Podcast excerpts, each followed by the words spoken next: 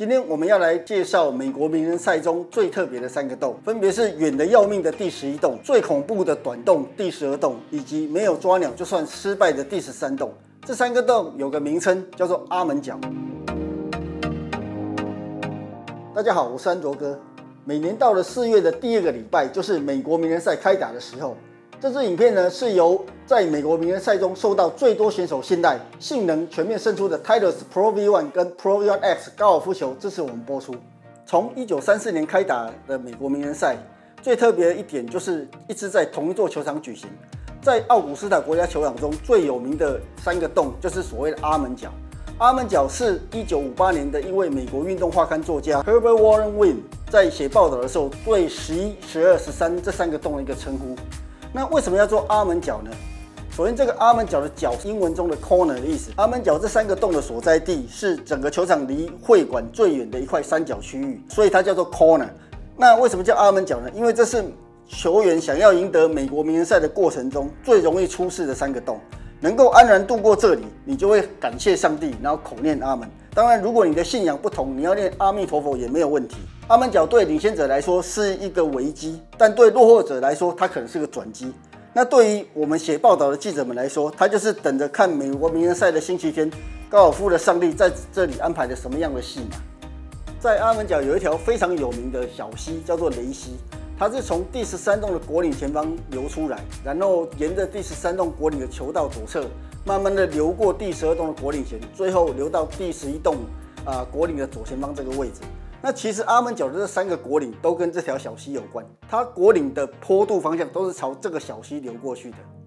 进入阿门角，首先会遇到的是第十一洞，这是一个奥古斯塔国家球场中最长的一个四杆洞。去年还是五百零五码，但是因为主办单位担心它五百零五码还不够长，所以把它拉到了五百二十码。历年以来，这是球整个球场难度第二高的球洞。这一洞的距离虽然远，但它其实是个下坡的四杆洞，因此如果你开得好的话，第二杆的进攻距离还是在可控的范围之内。它整个球道是有点往右转折，然后 T 台的两侧是非常高耸的松树，因此你在开球的时候其实是非常有压力的。而果岭左前方的水池，据说在去年也慢慢往前增加了十码。所以你在进攻果岭的时候，只要一偏左，通常你就是主球准备要下水。第二杆进攻的压力非常大，主要是进攻的时候球很容易往左滚而堕到水里去。过了十一洞之后，接下来的第十二洞是整个奥古斯塔球场最短的一个洞，它也不过就一百四十码，我八号铁就可以攻上去。但是这是整个奥古球场第三难的球洞，甚至可以说这是世界上最难的一个三根洞。什么样的三根洞你会觉得很困难呢？首先，像奥古斯塔第十二洞这样果岭前后很短、狭长型的果岭，这一种果岭会比较难，因为你的进攻距离要很准，否则很容易打短或过头。那果岭的后面呢，它就是树丛，如果你进了树丛要往回打是非常困难的，很容易过头打下水。那果岭的正前方还多塞一个大型的沙坑，如果你失误了就要下沙。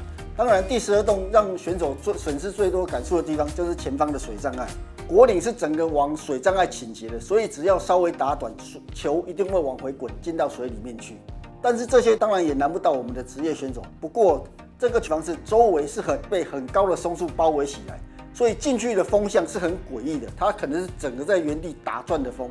所以如果你看到果岭上的旗子飘的方向，一定是假的，因为风向在这边是没有办法按照常理来判断的。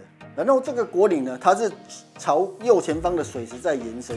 那星期天的旗子通常就插在右前方。上果岭之后，很容易因为后旋的关系一路滚到水里。在二零一六年的 Jordan Spieth 曾经在边下水两次，打了七杆，也失去他第二件绿夹克的机会。星期天打第十二洞，大部分人都会抓足够距离，把球打到中间，飞过沙坑来落上果岭，然后推下坡的推杆，小心翼翼的收个帕就算满。星期天站在这个 T 台上，还想着要靠近旗杆抓鸟的人，我们只能祝他好运。阿门角的第三关是个名为杜鹃花的五杆洞。这个球洞呢，是只有果岭附近才有观众席，所以是整个奥古斯塔最安静的一个角落。以前刚开始看比赛的时候，这个球洞只有四百八十五码，后来好不容易才拉到了五百一十码。这个算是非常容易进攻的一个五杆洞。那每年呢，就看着选手拿球道木开球，第二杆还是一样拿铁杆在攻果岭，是阿门角中最容易得分的一个洞。那今年呢，这个奥古斯塔他们俱乐部总算呢，跟隔壁的奥古斯塔俱乐部，但是另外一家球场，就在阿门角的对面，跟他们买了一些地，把第十三洞的总距离拉到五百四十五码。那看能不能让球员在打第二杆的时候呢，稍微尊重一下主办单位的企图心。第十三洞的困难点在于果岭前蜿蜒的雷溪，因为前高后低的果岭，如果要回推的话，速度非常快。可是如果你一打短，球就会滚回水里面。那第四天如果比赛第四天的骑位呢，通常会在果岭的前半段。有经验的老鸟大概都是会选大一点的号数，打到果岭后半段，然后让球回滚回来，看能不能靠近洞口。如果说阿门角的前两洞它是不要花，那这一洞的目标就是必须赚。在这里，如果你没有抓到 birdie 的话，等于是花掉一杆。可是不是说阿门角是一个很难打的地方吗？这样相对可以得分的球洞，在阿门角中算是什么样的一个角色呢？如果你已经在阿门角的前两洞花了很多杆数，但是你在十第十三洞还可以抓个 birdie 回来的话，相信你也会比较有信心去面对剩下的五个洞。那这个时候，也许你也会脱口而出说：“感谢上帝，阿门。”那有常常在看转播的，一定有听过河根桥 （Hogan Bridge） 这个地方。那这个 Hogan Bridge 到底在哪里呢？其实，在奥古斯塔球场有三座桥，它都是位在你必须正面通过水障碍的果岭前方。那在第十二洞呢，开完球之后，从果岭左前方走上去，那个叫做尼尔森桥。那另外一座桥呢，是在第十五洞的果岭前，它的水池的左边。那这是一个黄色石头做的桥，那你会看到选手呢从观众的看台前经过。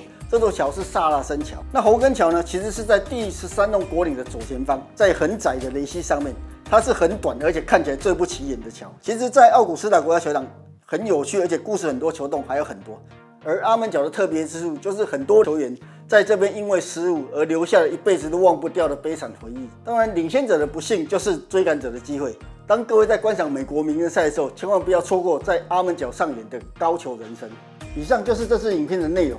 再次感谢在美国名人赛中受到最多选手信赖、性能全面胜出的 Titleist Pro V1 and Pro V1 X 高尔夫球，支持我们这个影片的播出。我们下回再见。